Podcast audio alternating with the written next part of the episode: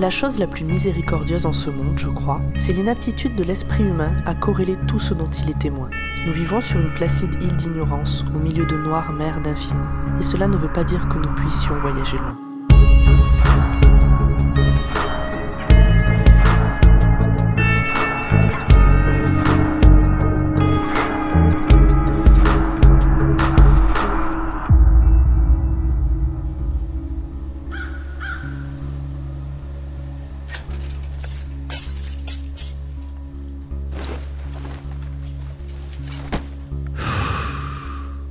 Tout est fini.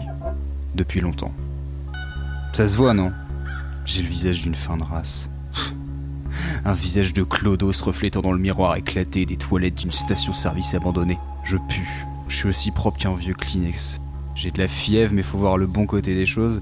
Je suis une légende. Une légende qui essaie de garder sa dignité en venant chier dans des chiottes défoncées et à peine un peu moins dégueulasses qu'elle.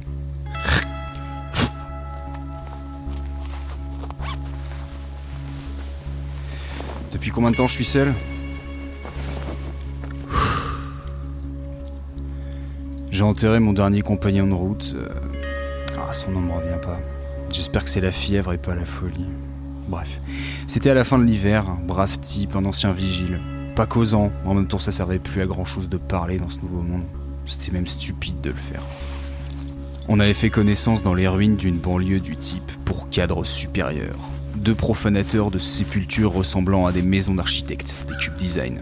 Certaines étaient encore intactes malgré les graffitis plus ou moins inspirés des derniers vandales passés par là. Une autre fin est possible. Notre monde est un fast-food. Ou dernière sortie avant l'abattoir. Ils ont écrit leurs épitaphes avec talent, mais semblables. De temps à autre, il y avait aussi des éclaboussures, des empreintes de doigts et de mains. Le sang, ça disparaît pas facilement. À croire que les derniers Homo sapiens sapiens ont retrouvé des réflexes rupestres sur la fin. On trouvait quelques cadavres parfois, rarement entiers. Le pire, c'est les enfants. Je me suis jamais habitué à ceux des enfants. Aux autres non plus, hein, mais ceux des mômes, c'est pas pareil, ça me. Ça me serrait les tripes. C'était rapide. Je l'ai abattu d'une balle dans la tête. Il venait de se faire arracher une partie du ventre. Une attaque inhabituelle. Putain, c'était vraiment bizarre. Il était seul, il n'avait pas fait de bruit et il était encore vivant lorsque je suis arrivé. Depuis quand ces saloperies se permettaient-elles de gâcher? J'étais dans les réserves d'un supermarché devenu mausolée lorsque je l'ai entendu gueuler. Je me suis précipité.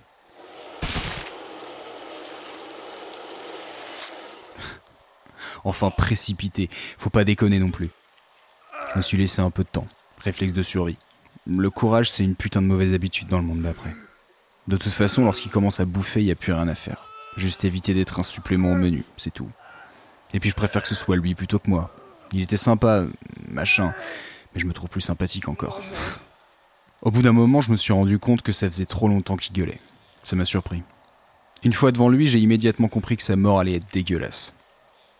Longue et dégueulasse. Ses yeux me suppliaient. Oui, c'est ce que j'ai voulu croire, de ne pas écouter les appels à l'aide qui hurlaient sa bouche.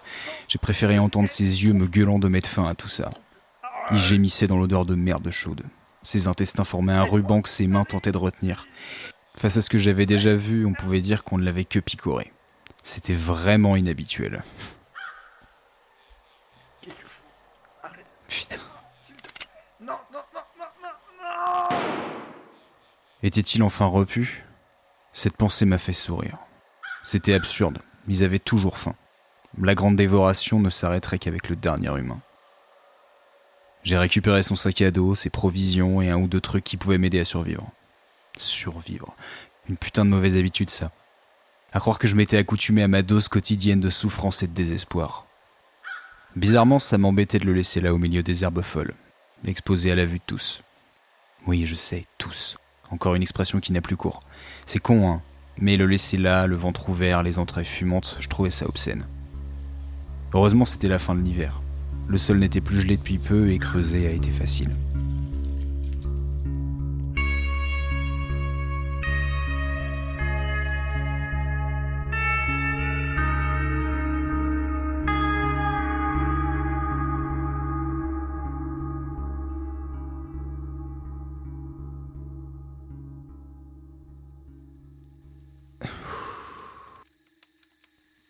C'était le dernier humain que j'avais croisé depuis des mois.